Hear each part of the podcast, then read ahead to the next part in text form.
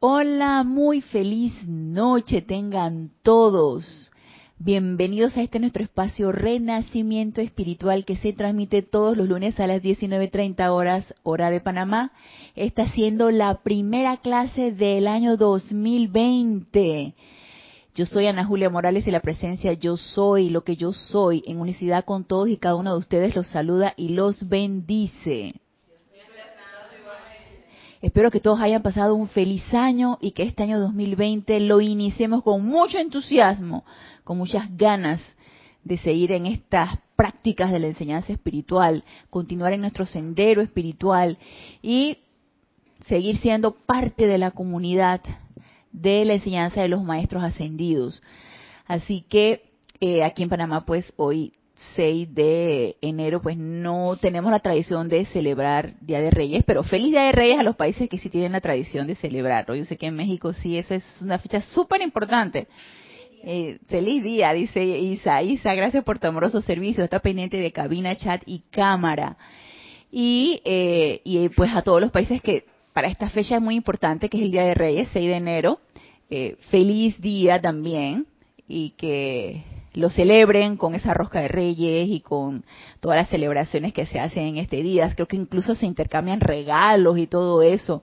Es más, creo, bueno, a mí me dijeron que, que estando conversando un poquito con, con personas que celebran estas fechas, me dijeron que más se regalan el día 6 de, 6 de enero, el día de Reyes, que el día 24 o 25 de diciembre, que es el día de Navidad. Entonces, nada más imagínense lo importante que es, es para ellos estas fechas. Así que felicidades a todos aquellos que celebran hoy, 6 de enero, Día de Reyes. Y iniciamos este año, así con muchas ganas, con mucho entusiasmo, y vamos a darle continuidad al tema que hemos, estuvimos tratando el año pasado. Y quiero que tengamos en cuenta y tengamos en mente que queremos magnetizar la irradiación de la radiación del amado Maestro Ascendido Saint Germain. Porque tenemos como ese cometido. Eh, en este año vamos a estar celebrando el servicio de transmisión de la llama de la liberación, la llama violeta de la liberación, y vamos a estar magnetizando y magnificando la radiación del amado Maestro Ascendido Saint Germain. Así que eh, ¿de qué manera podemos nosotros magnetizar esto? Poniendo nuestra atención en el maestro, invocándolo, eh, cantándole, haciendo sus decretos, leyendo las, las clases de él, las clases que tan amorosamente él descarga, y así de esa manera nos sentimos una, uno con la radiación del maestro.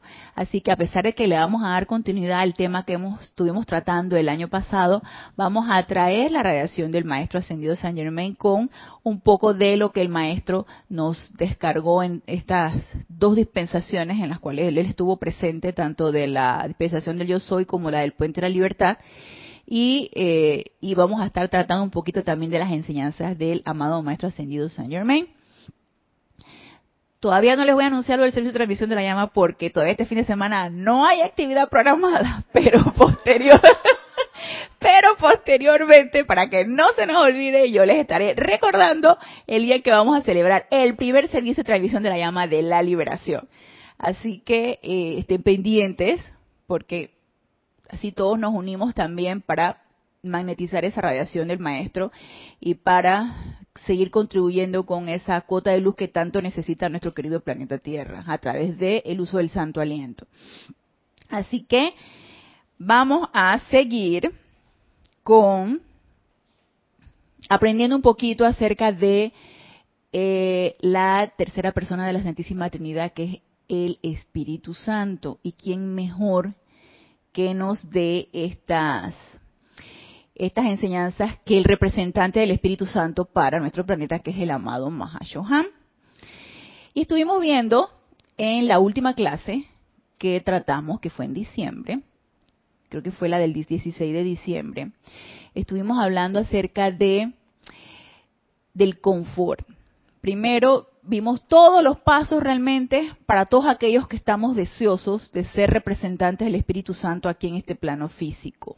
Todo lo que requerimos, desde lo que representa eso hasta los que nos queremos preparar para que se descargue a través de nosotros todas estas cualidades. Y una vez que ya en nosotros ya eh, decidimos que estábamos dispuestos a ser representantes del Espíritu Santo, entonces, ¿de qué manera lo vamos a hacer? O sea, ¿de qué manera podemos hacer esto práctico? Pues, ¿ustedes cómo se imaginan? Por el servicio. ¿De qué manera va a ser si no es a través del servicio? Y estuvimos también nosotros hablando en la última clase, que recuerdo, que la manera más práctica de servir es a través de ser presencias confortadoras. Pero eso también tiene un, detalle muy especial y que incluso lo estuvimos conversando en la clase pasada. Ser presencia confortadora no es estar siempre eh, teniendo empatía con la aflicción o con la necesidad de la otra persona. No es que no lo querramos comprender. Si nosotros vemos la aflicción de alguien, nosotros necesitamos tener la suficiente capacidad para determinar la aflicción, más no hacernos uno con esa aflicción y no estar magnificando esa aflicción, no estar magnificando esa apariencia. Eh, y esto, por supuesto, que requiere un entrenamiento y requiere también una comprensión. Si yo, por ejemplo, veo que alguien está presentando una apariencia de enfermedad, una apariencia de carestía o cualquier otro tipo de apariencia, yo no voy a, para que la otra persona se sienta que, ay, que yo me hago uno con esa apariencia, ay, sí, claro, este, yo entiendo, pero si tú supieras, o sea, esto que tú estás presentando no es nada con respecto a lo que yo he pasado. Entonces me voy regodeando en las apariencias y voy magnificando eso para que supuestamente la otra persona se sienta confortada porque lo que ella tiene es tan poquito a lo que yo pude haber pasado o la apariencia que pude haber presentado para hacerla sentir bien. O sea, no se trata de eso. Ser una presencia confortadora no es hacerse uno con la apariencia, no es, hacer, no es hacerse uno con la aflicción de nuestro hermano. Requiere de un poco más y requiere de un poco más de comprensión. Y eso es una línea bien bien fina que necesitamos comprender y que necesitamos pedir también mucha iluminación para darnos cuenta de qué manera nosotros podemos ser presencias confortadoras, de qué manera podemos hacer sentir bien a nuestro hermano, de qué manera podemos eh, elevar ese estado vibratorio que lo tiene tan bajo, porque realmente de eso se trata la aflicción o la apariencia, un estado vibratorio muy bajo que probablemente la persona no sabe que está vibrando en un estado vibratorio muy bajo y siente que eso es lo peor que le ha pasado, eso es lo, más grande que le ha pasado. Y resulta que eh, si cambiamos el estado vibratorio, podemos elevar eso y podemos repolarizar de un estado vibratorio muy bajo a un estado vibratorio muy elevado y elevarnos por encima de la apariencia y ya todo cambiaría. Pero ¿cómo hacer comprender a la persona que esto es así? Y ahí el meollo del asunto. Sí, Candy. el 4.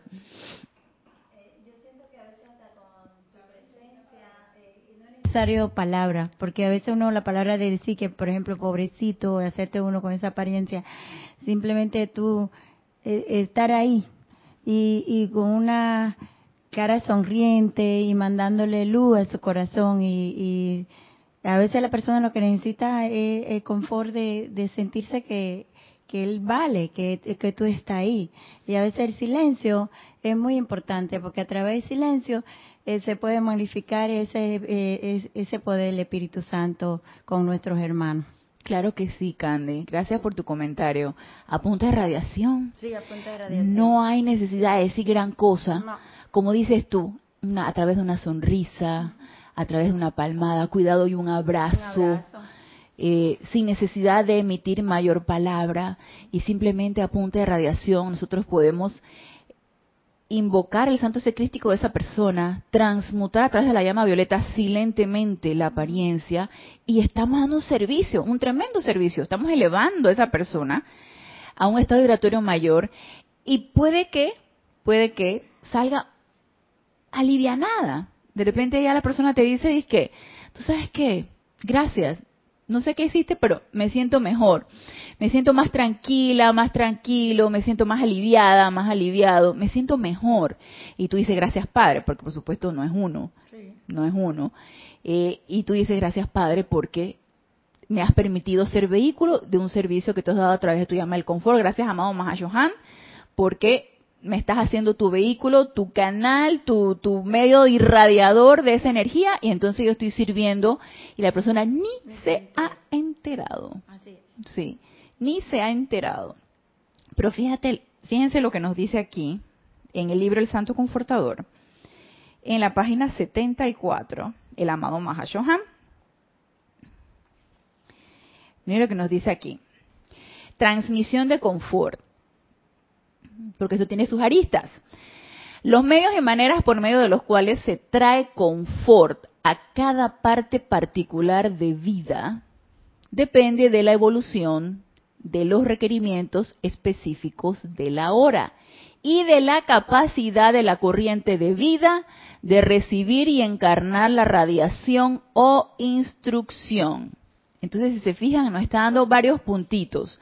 Primero, requiere de los requerimientos específicos de la hora y depende de la evolución. ¿De la evolución de quién? De quién va a dar el confort. De quién va a ser el canal, de quién va a ser ese vehículo a través del cual va a pasar esa radiación de confort. Por supuesto que requiere una preparación. Sí, porque cuando yo mm, levanto la mano y yo digo, estoy dispuesta a hacer un vehículo transmisor de confort, yo me tengo que preparar. Yo no puedo dar lo que yo no tengo. Entonces yo me debo sentir suficientemente equilibrada, armonizada, pacífica, para cuando enfrento la apariencia, yo distinguirla, no hacerme uno con ella y entonces elevar mi invocación al amado Mahashohan, a la llama del confort o a cualquier llama que yo requiera en donde yo me he familiarizado y asimismo irradiarla. Entonces, requiere de una preparación y ya lo de la preparación, pues lo, lo estuvimos hablando en clases pasadas, requiere de esa preparación. Y no es una preparación de que nada más hay que una preparación. Lo dije equivocadamente, no es que una preparación. Requiere de la preparación constante y sostenida para que uno sea ese vehículo preparado, para que uno sea lo suficientemente útil y un canal suficientemente preparado para que esa radiación pase. Entonces, es una preparación constante. Por lo tanto, una de las partes depende de la evolución, de qué depende de los requerimientos específicos de la hora. Aquí en este caso, obviamente, va a ser, le diré alguna palabra reconfortante, mejor me quedaré callada. Si lo que le digo le puede alterar el mar de emociones, o simplemente le sonrío, o a lo mejor requiere de, de que le diga, yo te entiendo, yo estoy contigo.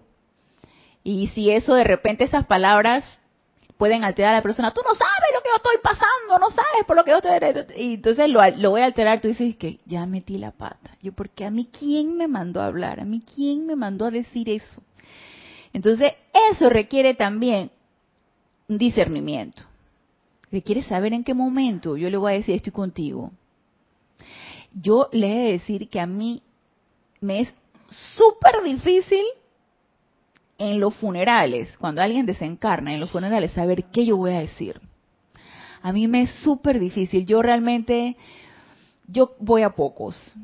O sea, mm, no, no me gusta, no me gusta ir voy a pocos. Y gracias padre no me han invitado tampoco a, a, demasiados funerales. No personas que conozco no han desencarnado. Pero este yo a mí me cuesta mucho. Y mira que yo hago invocación. Me aquieto previo al, al, a la iglesia.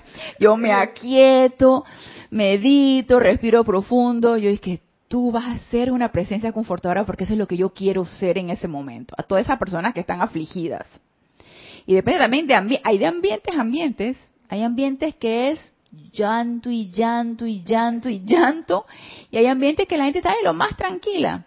En el último que fui, que fue de la, que en ese en ese momento creo que yo se lo platiqué en una, en una clase pasada, mi hija estaba de, en un curso en, en, en el extranjero, y la abuela de su pareja había desencarnado. Entonces ella quería que yo la representara.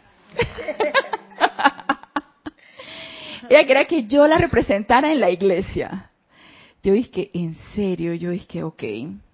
¿Y a qué hora es? Yo dije, si es en la hora del trabajo, yo no puedo faltar a mi trabajo. Sorry, sorry, no puedo faltar a mi trabajo. Es a las 11 de la mañana. Yo dije, chuleta, a esa hora todavía puedo, porque a las 12 del día me tengo que ir al trabajo. Yo dije, ay, ya la peste. Yo dije, ok. Está bien, hija, tranquila. Yo voy, yo voy. Entonces, me voy enfilando a la iglesia, una de carros que había, porque la señora era como muy conocida, y que quién sabe qué, y había en la, aquí en la parroquia de San Francisco, entonces no había estacionamiento. Yo dije, ¿y si esa fuera la excusa perfecta? Digo, no, Ana, tú te comprometiste con tu hija, así que anda y represéntala. Ok, no era lo que yo quería hacer, pero en vista de la situación, yo dije, lo voy a hacer lo mejor posible, voy a hacer una presencia confortadora. Bueno, ya llegué, y fíjate que su, su, su pareja, la mamá de su, su suegra, todos los demás estaban de lo más tranquilos porque ella era una enfermedad bastante, de tenía tres años, la señora de estar bastante discapacitada y ya, entonces fueron tres años de mucha agonía para ellos, así que ya era así como que un descanso, ellos estaban bastante tranquilos. El punto es, ¿qué les digo? Yo lo siento mucho, eso es mentira, yo no lo siento, lo siento mucho, es mentira. Entonces yo dije, ¿qué les digo? Opté por no decir nada, solamente los abracé y, y, al, a, a, mi yerno dije, hola, ¿cómo estás? Oye, ¿te ves bien? Que quién sé, que oye, gracias por venir. Ay, de nada a la suegra de mi hija, ella dice, ay, cómo extraño a tu hija, que quién sabe qué, que ella, hubiera sido aquí como un sostén para mí, que quién sabe qué. Y yo la abracé, no le dije nada. y entonces ella dice, ya descansó, me decía, ya descansó. Y yo, claro que sí. Abrazo. Abrazo. Cara. Abrazo a la otra no me dijo nada, yo tampoco le dije nada a la, a la, a la, a la, siguiente día, abrazo. Era base abrazo, silencio. Agarré, me senté y hasta donde pude escuchar la misa, la escuché, que por eso estaba una misa cantada bien bonita, bien entonado el cura, tenía bastante bonita voz. Y una misa cantada bien bonita la misa. Yo dije, wow, hace tiempo una misa católica. Yo dije, está bonita la misa, decía yo. Entonces, este, pasó.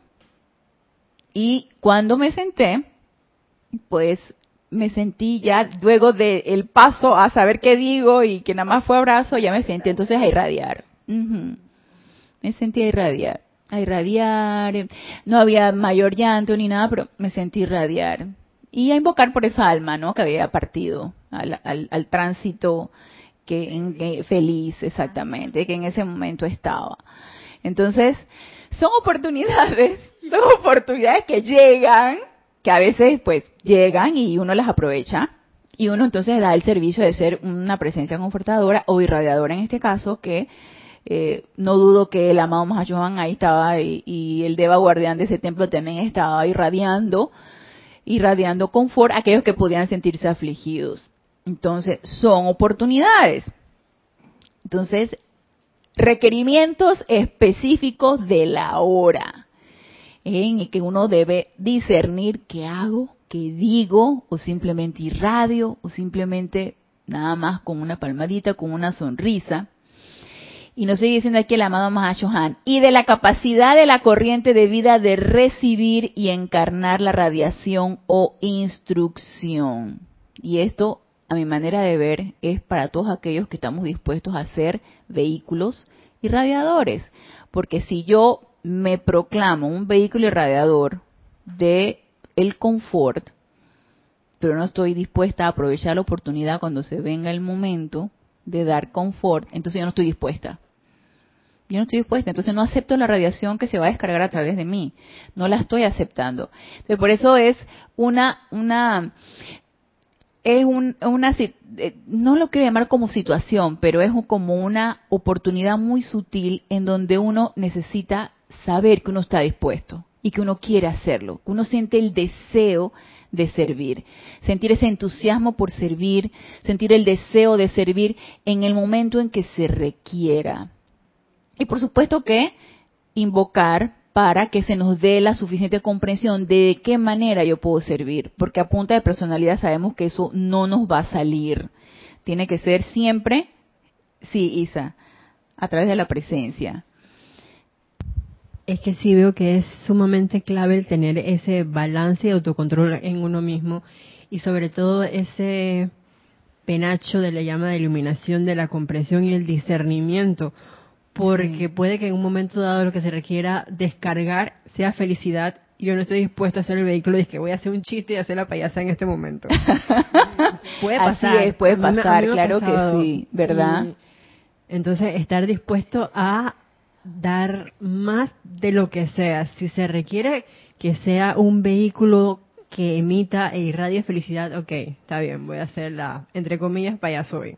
Eh, pero si por el contrario lo que se requiere es, ¿sabes qué? Traer entusiasmo y fe a esta corriente de vida que está sentada en las sombras, así como dice el amado arcángel Gabriel de la tierra y así dice que autoflagelándose y necesita que chuleta una chispa aquí. Levanta levanta levanta. vamos a ver amada presencia dice ilumíname ahora para saber cuáles son las palabras correctas si es de decir palabras y si no a qué ser de luz por ejemplo invocar como digamos al amado arcángel eh, Miguel que venga con su momento un pleno cósmico de fe y carga esta corriente de vida que yo voy a hacer el vehículo a través del cual se va a verter esa radiación y uno tener esa convicción y para eso es el, el autoentrenamiento que tú dijiste. Yo creo que es importante el conocimiento ahí de los seres de luz, de los siete rayos, porque el santo confortador, ese confort es en los siete rayos en cualquiera de sus aspectos. Así es. Gracias Isa por el comentario. Así mismo es. Es tener el conocimiento y la práctica de lo que se requiere en ese momento, porque necesitamos tener la maestría de los siete rayos. ¿Qué se requiere en este momento? Eh, estoy dispuesta a canalizar, como dices tu entusiasmo. Pues entusiasmo será. Estoy dispuesta a canalizar felicidad. Felicidad será. Es el deseo y el estar dispuesto. El deseo realmente de nosotros convertirnos en eso, en seres irradiadores. Y para tener el deseo, obviamente, ya debo yo haber tenido una conversación muy privada con mi presencia yo soy, haber entrado en introspección, haber conversado conmigo misma y decir, sí estoy dispuesta. Al, alcé la mano. De que sí, estoy dispuesta. Y entonces sostenerlo y prepararme y no bajar la guardia, porque siempre es importante tener la guardia en alto. ¿Dónde se requiere? ¿Dónde se requiere? Y no es que ahora nos vamos a poner todos paranoicos y que, ¿dónde? ¿Dónde? ¿Dónde voy a servir? ¿Dónde? No, es simplemente relax, en armonía, paz y estar aprovechando la oportunidad para hacer el vehículo irradiador de lo que se requiera, independientemente también de dónde se requiera. Y de quién sea. Porque tampoco el hecho de estar dispuesto no quiere decir que estoy dispuesto sí, pero, o soy selectiva, ¿no? Este sí, este no, ahora sí, ahora no, ahora puedo, ahora no puedo. Es estar dispuesto en todo momento, donde se requiera y quien lo requiera. Entonces, nos dice aquí eh, el amado Mahashohan, así podrán ver que nuestros esfuerzos son diversificados en extremo y así será con aquellos de ustedes que escojan mientras aún visten ropajes de carne, o sea, es aquí en este momento, en esta encarnación, es en esta, no es allá y entonces, es aquí y ahora. Mientras aún visten ropajes de carne, ser presencias confortadoras para la vida a su alrededor. Lo que es confort para un hombre podrá entrañar incomodidad extrema para otro. Entonces ahí es donde viene el discernimiento. Ahí es donde en ese momento yo hago mi invocación, amada presencia yo soy, devélame qué se requiere aquí en este momento. ¿Por qué puedo eh, irritar a alguien? O, hey, que tú sabes, Candy, si de repente la persona está angustiada o está enojada, tiene una cara así como de enojo, entonces tú le llegas con una sonrisa ¿y tú de qué te ríes? Tú no ves que yo estoy así, tú no ves que me siento así. Entonces tú dices que eh, esa no era la intención. la intención no era irritarte con mi sonrisa.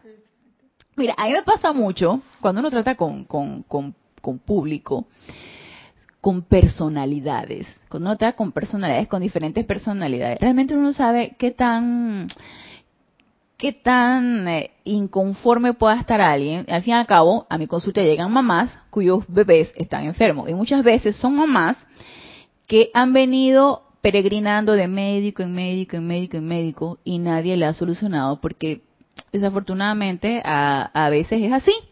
Eh, quieren salir del paso, no les solucionan el problema y entonces empieza reconsulta y reconsulta y reconsulta. Entonces como los expedientes están ya computarizados, pues ya tú vas viendo, eh, hace una semana vino, hace 15 días vino, hace, pero ¿qué es lo que está pasando? O sea, ¿por qué realmente que está consultando tanto? Entonces tú no sabes si esa persona va a venir enojada, tú no sabes si esa persona va a venir desesperada, angustiada, pero este, yo procuro la mayoría del tiempo, si es que no estoy con la cara metida en la computadora, la mayoría del tiempo recibirlos con una sonrisa si de repente, y fíjate que hay personas que lo notan, porque hay personas que te dicen, que, ay, mira, y le dicen al niño, mira, fulanito, la doctora te recibe con una sonrisa. Y yo dije, sí, yo no me había dado cuenta que ya, ya es algo como, como que ya forma parte de la rutina, sí. Y este, y la gente se siente confortada con eso la gente se siente confortada con que tú no lo recibas con un caronón. Diga, hay otra que viene a la consulta. Entonces, a, a recibir regaño. Dije, ¿por qué hizo para qué? Entonces, la, la, las personas se sienten como tranquilas, como en confianza. Entonces se sienten más, más en confianza de incluso decirte, mira doctora, lo que pasa es que yo vine y le dieron esto y él no se ha mejorado. Entonces ya tú dices, bueno, ya tú empiezas a interrogar y ya tú empiezas a tratar. Yo siempre tengo en mente que en esa consulta yo le tengo que solucionar el problema a la persona. O sea, no, ella se tiene que ir con su problema solucionado o por lo menos ir en camino hacia la solución. Porque eh, eso es lo que las personas quieren. O sea, las personas no quieren estar yendo y yendo. Yo no creo que haya nadie que le guste estar yendo al médico todo el tiempo. No, Sí, con cada persona. Yo creo que a alguien no le gusta estar constantemente yendo a la consulta con el médico. Yo no creo. Dice Isa, yo conozco una por ahí que de repente sí. Sí, los abuelitos, Génesis, sí. ¿En serio? Hacen vida social en la sala de espera.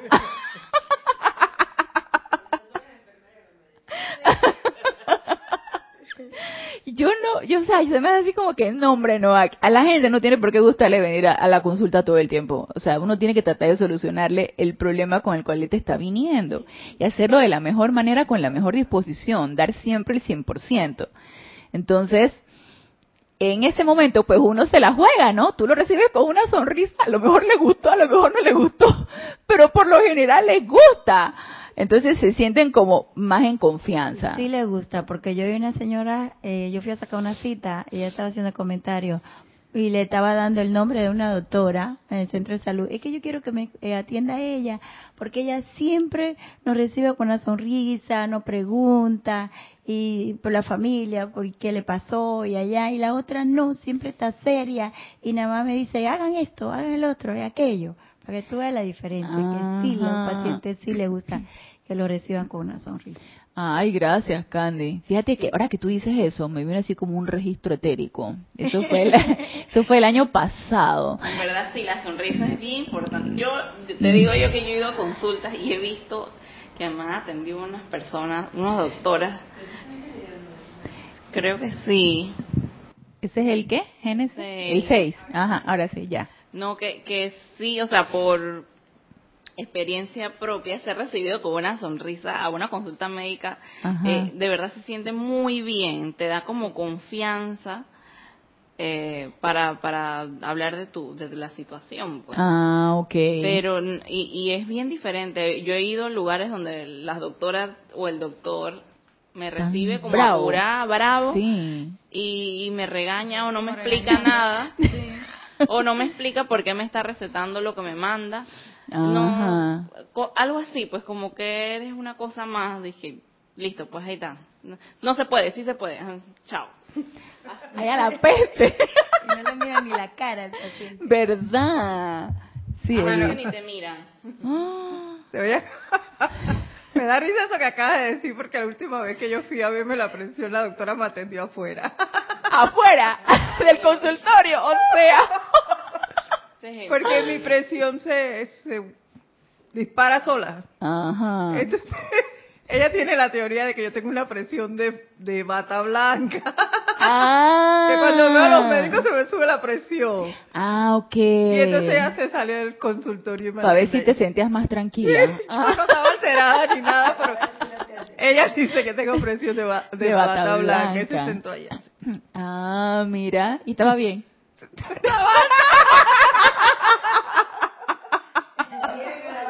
Ay, madre.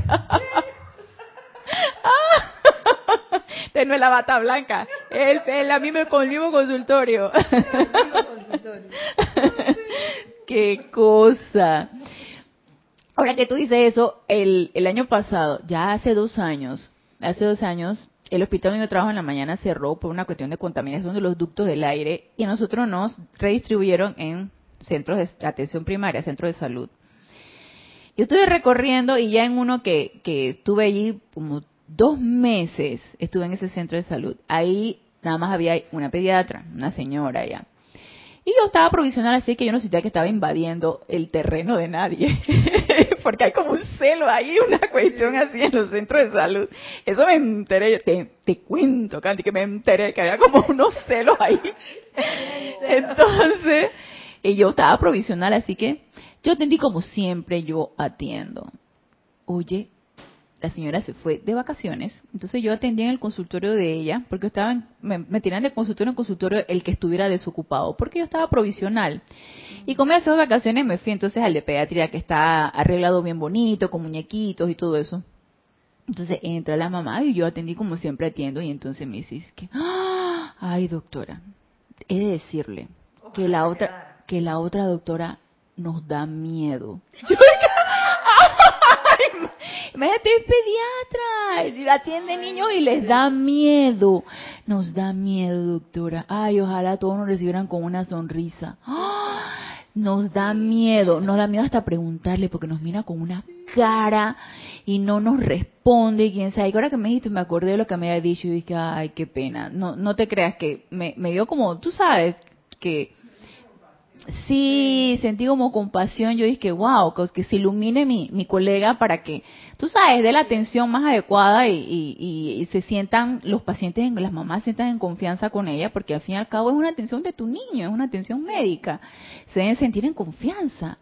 Pero no me, me enteré de eso. Así que yo dije, bueno, este, es así. Lo que podemos hacer en ese caso, bueno, invocar a la presencia de Dios de esa persona para que la ilumine y, Sí, exactamente.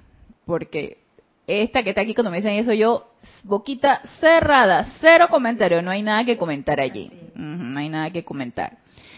Entonces, nos dice aquí, vuelvo y repito, lo que es confort para un hombre podrá entrañar incomodidad extrema para otro. Es una comprensión enteramente individual de la necesidad y requerimiento de las almas. Y lo ponen en letras negritas. Es una comprensión, rayo dorado, enteramente individual. O sea, necesitamos individualizar la situación. O sea, un discernimiento sigue siendo rayo dorado. De la necesidad y requerimiento de las almas. Entonces, obviamente, esto en lo teórico no se nos puede quedar. Nosotros necesitamos poner en práctica esto. Y si realmente queremos servir como presencias confortadoras, necesitamos determinar qué se requiere, en qué momento, y si nos salió mal, pues llama a Violeta, llama a presencia, ilumíname y seguir, porque puede uno correr con el riesgo de que si te salió mal, incomodaste a la persona y que, ay, ya, ya no más, ya yo no sirvo para esto. ya no lo vuelvo a hacer, ya no. ya yo no, no, no, no, yo no quiero ser presencia confortable, lo que estoy es desconfortando. Entonces, esto es ensayo y error. Esto es todo una un entrenamiento, esto es toda una experiencia, la, una práctica que necesitamos realizar. Y eso solamente es con preparación, con entrenamiento y con práctica. O sea, es algo sostenido y es algo que necesitamos hacer tanto con las personas que conocemos como las que no conocemos. Entonces, sí, mucha invocación, mucha invocación para que se nos devele realmente lo que se requiere en el momento y empezar a irradiarlo y ponerlo en práctica.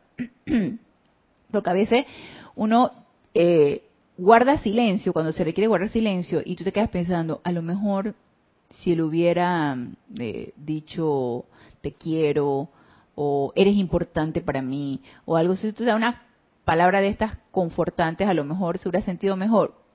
La oportunidad llegó, pasó, viene la siguiente. Entonces necesitamos sentirnos con el deseo de seguir practicando esto. Lo que se exige del maestro o pastor que se esfuerza en llevar el confort y la radiación del Espíritu Santo a los hijos de los hombres, o sea, comprensión enteramente individual de la necesidad y requerimiento de las almas. Es lo que se exige del maestro o pastor que se esfuerza en llevar el confort y la radiación del Espíritu Santo a los hijos de los hombres. Por esta razón, hemos dividido el tercer rayo en cinco cargos distintos y a la cabeza de cada subdivisión de ese rayo se ha colocado un ser perfecto, que son los chohanes, quien se para bajo la radiación del Espíritu Santo y trae confort a una cantidad específica de seres humanos, quienes podrán responder mejor al momentum desarrollado y cualidad de energía de su particular corriente de vida, que era lo que tú mencionabas, Isa, de invocar al ser de luz que se requiere en ese momento, dependiendo de lo que se requiera según el requerimiento de la hora, y que ese ser se descargue esa radiación a través de nosotros y nosotros entonces poderla transmitir, poderla irradiar. Pero para eso se requiere entonces el conocimiento, que no es malo conocer la teoría, al contrario, Aquí no hay nada bueno ni malo, es simplemente tener el conocimiento teórico y esa teoría ponerla en práctica. Definitivamente necesitamos el conocimiento de los rayos, cuál es su Shohan, qué seres de luz están allí, eh, de qué color es la llama, y entonces asimismo qué cualidades encarna esa llama, qué cualidades encarna ese ser de luz, y de esa manera entonces hacer la invocación que se requiere.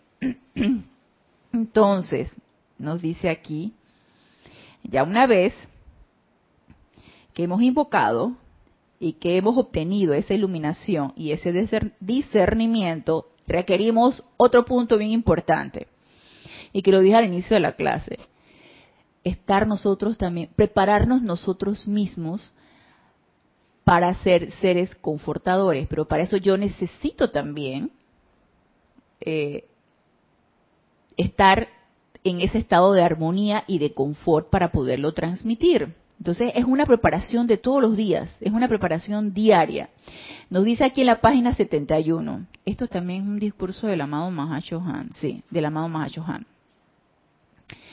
El amado maestro Saint Germain ha dicho que sus actividades del diario Bregar, nuestras actividades del diario Bregar, y esto ya lo hemos dicho en otras clases y lo vamos a repetir, deberían constituir un ritual de servicio ordenado.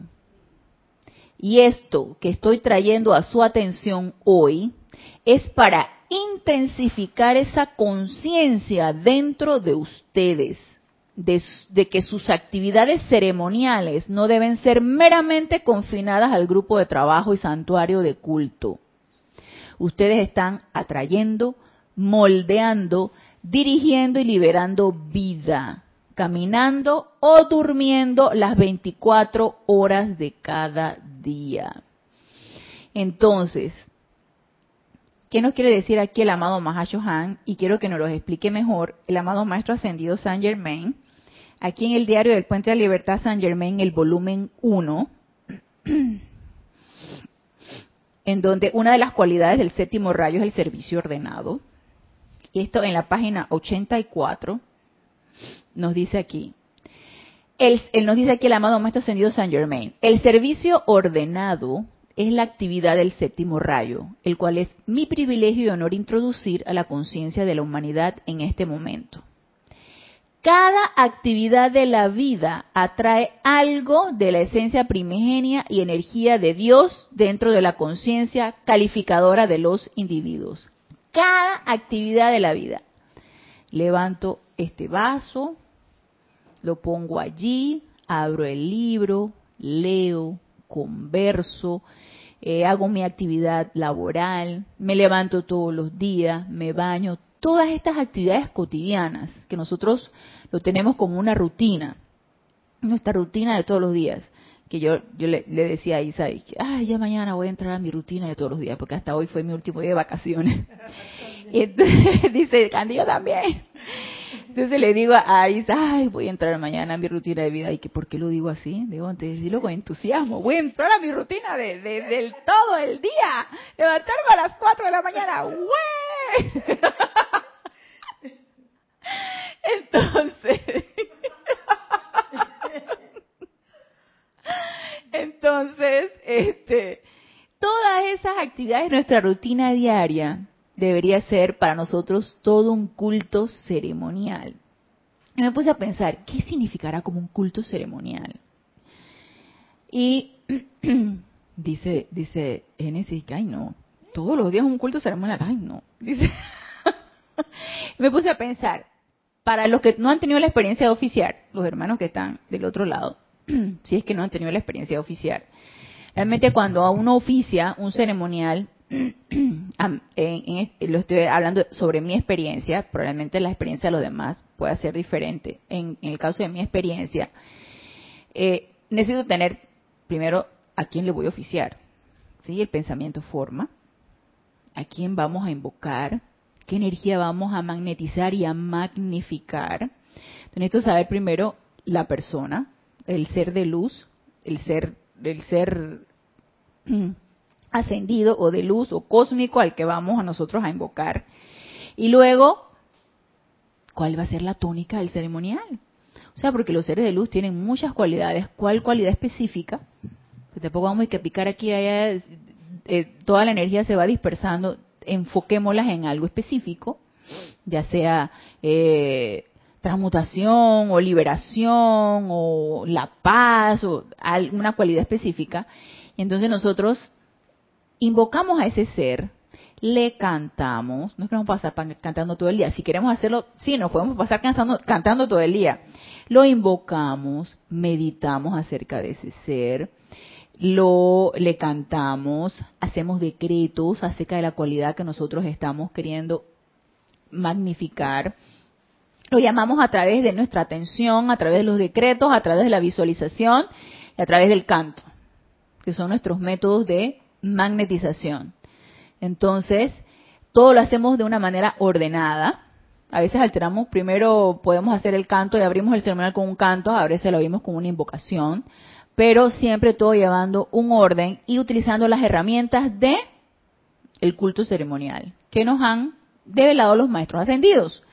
Entonces, ¿cómo yo me quedaba pensando, mmm, qué interesante, cómo traspolas esto a tu vida diaria, así haciendo tu culto ceremonial de todos los días? ¿Y por qué no? Por lo general uno se pone su rutina, ¿cierto? ¿no?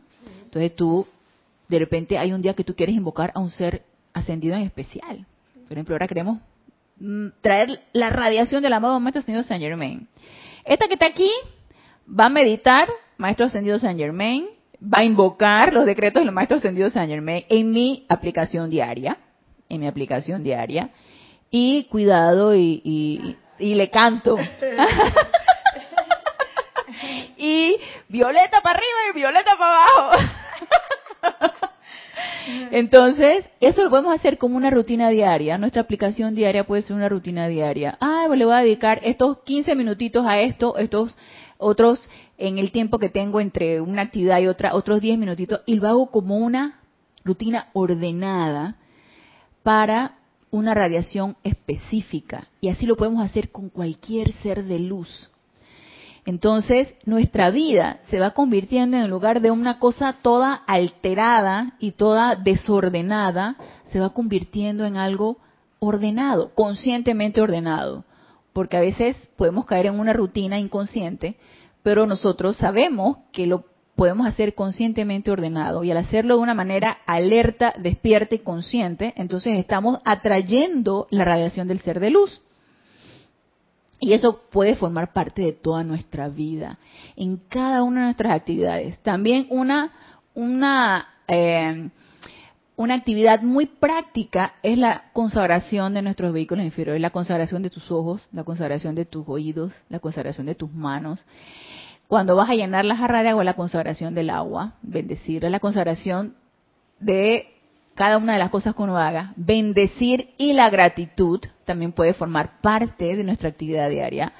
Gracias, Padre. Gracias ay, a la sífilis porque puedo respirar, al agua porque me puedo bañar, al agua porque puedo, me, me hidrata. Entonces, forma, puede formar parte de una rutina ordenada en nuestra vida, llena de acciones constructivas y que nos va a traer elevación de nuestro estado vibratorio. La gratitud, la reconsagración de nuestros vehículos inferiores, la magnetización de una radiación de un ser de luz específico, en lugar de estar pensando y que, ay, ahora tengo que ir a trabajar, ay, me voy a enfrentar con el tráfico, ay, que quién sabe qué, ay, que... entonces viene la queja y la queja y la queja. Y si ustedes se ponen a pensar, cuando uno anda disgregando sus pensamientos en este tipo de situaciones, todo se vuelve como medio caótico, se vuelve medio caótico, se vuelve medio alterado, uno se empieza como a alterar. Entonces, ¿por qué nos damos el giro de 180 grados y pasamos de una actividad de un extremo a la otra actividad en el otro extremo? De una actividad de un estado vibratorio bajo, la giramos a un estado vibratorio elevado. Entonces, puede formar parte de nuestra práctica diaria si así lo queremos, de nuestra actividad diaria. Pongámoslo de una manera ordenada y con una rutina consciente, alerta y consciente de lo que yo estoy haciendo y de qué es lo que yo quiero obtener con esto. Entonces nos dice aquí el amado Maestro Ascendido Saint Germain. Ok, repito esta parte. Cada actividad de la vida atrae algo de la esencia primigenia y energía de Dios dentro de la conciencia calificadora de los individuos. El uso que se le da a dicha vida determina las condiciones del aura y mundo del individuo, que era lo que le decía. Si estoy quejándome y estoy poniendo mi atención en las apariencias, voy a estar de este lado, pero yo tengo la particular o el particular poder de girarlo para el lado contrario. Tengo la esperanza de enseñarle a la humanidad a calificar esta vida primigenia de manera equilibrada y ordenada para realizar el plan divino. Cada actividad del día debe convertirse en una ceremonia de dignidad, armonía y perfección. Entonces nos preguntamos, ¿mi actividad de cada día es una ceremonia de dignidad, armonía y perfección? ¿O es una cosa totalmente alterada y caótica? En mi vida muchas veces es caótica acelerada para allá, para acá, corro para aquí, corro para allá, no me alcanza el tiempo para nada, y ando con la mente vuelta loca, y se me olvidan las cosas, y si no lo apunto en el celular se me olvidó, y entonces hasta que llega un momento en que ya llega al final del día y estoy cansada, y alto momento, parada chof, que me bajo aquí, porque ya con esto, con esta acelera yo no puedo, no puedo, no, no, no, no, no, algo, algo anda mal. Pero ¿quién se puede dar cuenta de eso si uno es uno mismo? Uno mismo se tiene que dar cuenta de eso, nadie te lo va a decir. Bueno, por lo menos yo vivo sola, menos como lo digan mis perros, dije, mamá, estás acelerada. Pero como ellos no me pueden, yo creo que yo, uno les transmite a ellos, como ellos son seres tan emocionales, yo creo que uno les transmite a ellos ese acelere. Entonces, Wotan, que ese es mi colita, ese va detrás de mí, entonces yo a veces para aquí, para allá, y él ahí, él detrás de mí, y yo me volteo y yo lo veo y que, ¿y por qué tú estás acelerado? Dirá él, y que porque tú estás acelerada también. Dirá él, y que tú también estás acelerada. Entonces, como es mi colita y anda detrás de mí, yo lo veo para allá, lo veo para acá. Y yo dije, y yo me quedo mirando, mira cómo es uno inconsciente. Cuando uno cae en la inconsciencia, uno se da cuenta que uno también está así. Mi patrón de, de, de, de del aceleramiento que yo tengo es mi hijo, es Botan. Odin no, Odin le importa tres pepinos. Él está echado por allá. Él no. Sí, di que, ay mamá, estás acelerado otra vez. Pero no, Wotan sí está fiel, hay una colita. Ese, ese, yo voy para allá, él se va para allá. Él está en un sillón y yo veo que yo me levanto y él sí me sigue. Aunque sea para la cocina, no importa, ella, y se echa mirándome. Esa es una devoción que ese hijo siente con su madre. Y él se me queda mirando a ver qué es lo que yo voy a hacer. Pero cuando ya lo veo acelerado, yo sé, yo estoy acelerada. Porque él también anda de aquí para allá como un loquito. Entonces, si uno cae en eso, uno cae en ese acelere, ¿qué es lo que uno tiene que hacer? Momento, momento, aquietate, ¿qué es lo que está pasando? Entonces empecemos de una manera ordenada hacer las cosas de una manera consciente, no caigamos entonces en la inconsciencia. A mí me encanta cómo lo dice el maestro. Cada actividad del día debe convertirse en una ceremonia de dignidad.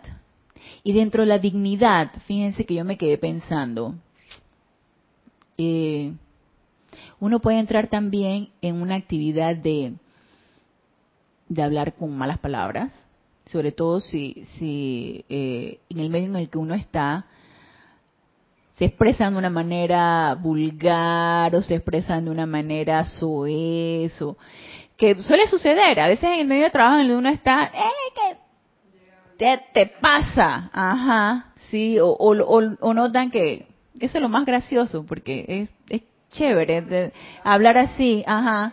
Sí, es flow. Entonces, de che no, no se bajan, o sea, todo es eh, che para allá y che para acá. Es una palabra que no voy a decir aquí, pero es muy... Empieza con che, pero este va para arriba y va para abajo. Y cuando uno también trabaja con, con chicas jóvenes, a mí me toca trabajar dos días a la semana con chicas jóvenes, son estimuladoras tempranas y son veladas, son veinteañeras. Entonces ya están que, eh, ¿qué, pasó? ¿Qué, ¿Quién sabe qué? qué? Entonces, con, palabra, con palabrotas, porque eso lo, es, es bien, como dice Isaac, está en el flow, ¿no? O sea, está bien chévere hablar con esas palabrotas. Yo me quedo pensando, a veces uno hasta se puede hacer uno con eso. Entonces, ¿en dónde queda la dignidad de uno eh, jugar con palabrotas o con insultos incluso? O sea, uno, uno debe estar alerta y pendiente de tranquila, que como la manera como te expreses sea la manera más adecuada, sin ofender a nadie, con las palabras adecuadas, e incluso con los gestos adecuados. Porque uno también puede ser y que muy acá y entonces empezar a dar manotazos o, o, poner caras, o fruncir el ceño, o fruncir la boca, o de repente uno puede tener un gesto de lo más adusto y tú dices, no, yo estoy bien, y con el ceño fruncido y todo, estoy bien. Entonces, estoy bien, estoy bien. Entonces con la, con, la voz toda y que, ah, estoy bien.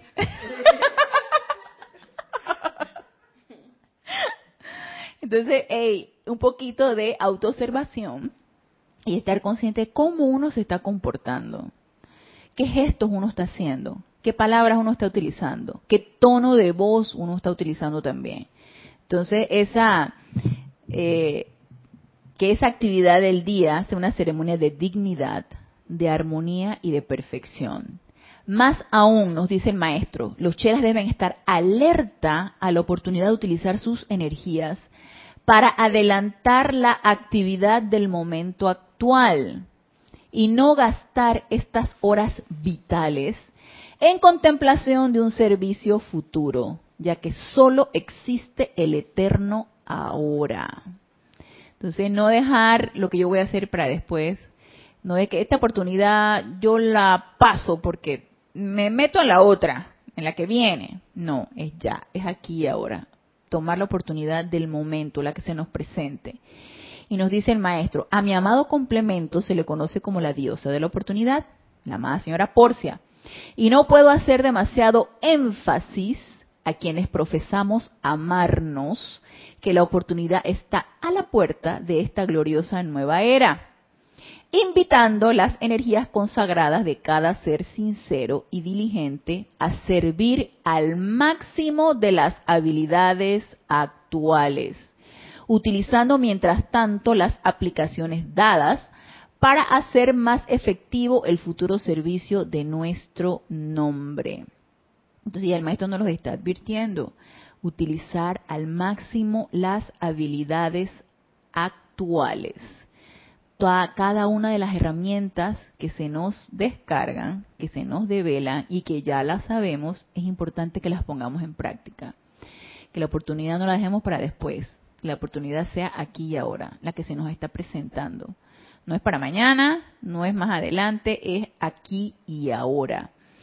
Entonces, todavía tenemos unos minutitos Ahora pasamos acá a lo que nos dice el amado Mahacho Han. Dice, voy a repetir esta parte. Ustedes están atrayendo, moldeando, dirigiendo y liberando vida, caminando o durmiendo las 24 horas de cada día. Y la inversión de sus mundos de sentimiento determina en su mayor parte si están viviendo dentro de la armonía natural del Espíritu Santo o dentro del capricho del vehículo emocional descontrolado. Entonces, eso también es una autoobservación. Cada uno de nosotros debemos ser nuestro propio parámetro. Cada uno de nosotros es importante que nos autoanalicemos cómo, cómo fue mi día, qué dije, qué hice, qué sentimientos tuve. Uno sabe al final del día si uno está suficientemente alterado o suficientemente armonizado y qué fue lo que me alteró y qué fue lo que me armonizó. Y como no, es importante que no personalicemos la energía, no fue la persona la que me alteró, no fue la situación, son las energías. Y no podemos permitir o no podemos darnos el lujo de que energías discordantes nos permeen y alteren nuestro mundo emocional, porque eso mismo es lo que va a estar girando alrededor nuestro, vamos a estarlo incorporando porque lo dejamos entrar y vamos entonces a estar sumergidos en esa energía discordante. Pero eso solamente lo podemos permitir o no permitir nosotros mismos. Entonces nos dice el maestro, o dentro del capricho del vehículo emocional descontrolado, el cual en mal humor o apuro, y ahí me apunto en apuro, no tanto en mal humor, en apuro, corre, corre, eh, el parámetro es Gotham, en mal humor o apuro, en celo o depresión, impulsa estas vivientes cualidades humanas dentro de la comida que está siendo ingerida, de la cama que está siendo tendida, de la carta que se está enviando o del chat que se está enviando o de las redes sociales o del Instagram o del Facebook que estoy enviando o hasta de los pasos que dan al subir una escalera. pam, pam, pam. sí, a veces, no, y no solamente los pasos, entonces la puerta, ¡pam! La tiradera de puertas, tú que sales y que, ¿qué está pasando? De la forma en que abren o cierran una puerta, que conducen un auto o suenan la bocina. La verdad, a mí no hay nada que me altere más que suene la bocina. Yo nunca la sueno. La sueno cuando ya veo que la otra persona se está yendo para atrás y veo que no se ha dado cuenta que se le fue el pie del freno y que se está yendo para atrás, Le o que se me va a meter y yo tengo la vía. Entonces le, le toco la bocina. Pero yo de que tal acá rato, Pepe, tete, tete, y no hay nada que me altere más que eso. Yo sé que lo tengo que transmutar. sé que tengo que transmutar eso, sí. Porque como tú no vas a la velocidad que la persona quiere que vayas, entonces apúrate. Porque tú tienes que correr porque ellos quieren que tú corras, pues. Entonces, entonces yo, yo sé que tengo que transmutar eso. Pero ¿eso qué es? Es impaciencia, es apuro. Entonces, yo sé que necesito trabajar en eso porque me irrita, la verdad me irrita. Pero bueno, es impaciencia y es apuro y es una de las cosas que nos está diciendo aquí el amado, el amado Mahashohan. Presten atención, porque eso es calificación de la energía y es calificación de nuestros propios sentimientos. O sea, nos estamos permitiendo que eso nos altere. Es la infiltración de la comprensión de la vida dentro del diario vivir lo que hace de la teoría del maestro un hecho manifiesto. Y aquí otra vez nos hablan de comprensión. Ese es rayo dorado.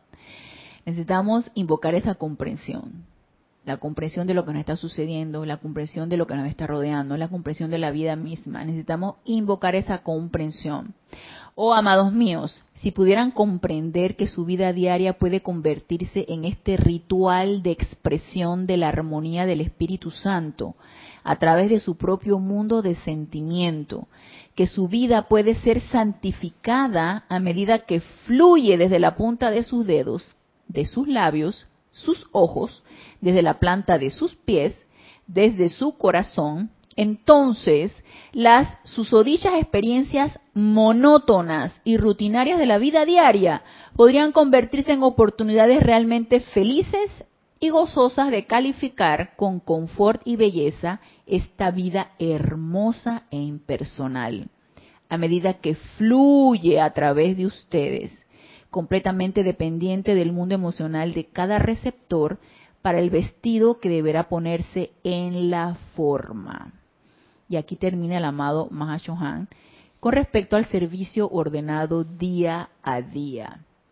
Entonces este es un exhorto que nos hace el amado Mahashohan y el amado Maestro Ascendido Saint Germain, para que prestemos atención en esto, en ese servicio ordenado a nuestra vida diaria. Como él dice aquí, la vida diaria puede convertirse en oportunidades realmente felices y gozosas para calificar con confort y belleza esta vida hermosa e impersonal. Así que tomemos en cuenta esto, los invito, los exhorto para que meditemos con respecto a esto y empecemos a practicarlo. Empecemos a poner en práctica esto. Yo sé que suena bonito. Ay, ay sí. suena tan bonito esto y que ay. Pero esto no se debe quedar en palabras, sí se puede, sí se puede. Yo lo digo por experiencia, sí lo podemos hacer, sí se puede. Y hay un cambio radical. En, yo recuerdo que yo lo sentí, y brevemente se lo digo porque ya se nos pasó la hora. Cuando yo estuve en clases pasadas hablando sobre el rayo rosa, yo no sé, algo pasó allí, pero yo sentí que hubo un, un, cambio radical en mi vida. Ya yo no vi la vida como la veía antes. Rara vez me quejo, rara vez, rara vez, eso sí, todavía, el apuro todavía lo tengo, pero bien incrustado así en la personalidad. Pero rara vez me quejo, rara vez me enojo, muy rara vez. Todavía sucede, pero menos, y todo empezó por la gratitud empecé a practicar la gratitud. La gratitud que me enseñó el rayo rosa. Así que sí hay cambios, sí se puede y lo podemos seguir experimentando. No es una cosa que yo experimenté y no lo sigo experimentando. Lo, voy a, lo sigo experimentando porque esto es un sostenimiento constante, es una práctica constante, la enseñanza. Así que yo los invito para que sigamos practicando esto, que no se quede nada más en la teoría, que forme parte de nuestro culto ceremonial diario. Así que con esto nos despedimos, pero los espero el próximo lunes a las 19.30 horas, hora de Panamá, en este nuestro espacio Renacimiento Espiritual. Gracias, gracias, gracias a los amados hermanos que se encuentran conectados. No lo dije, eh, pero estábamos en live stream y en YouTube. Si se conectaron, qué bueno, síganse conectando. La próxima vez, la próxima vez no se me va a olvidar. Así que los espero el próximo lunes. Hasta el próximo lunes. Mil bendiciones. Gracias.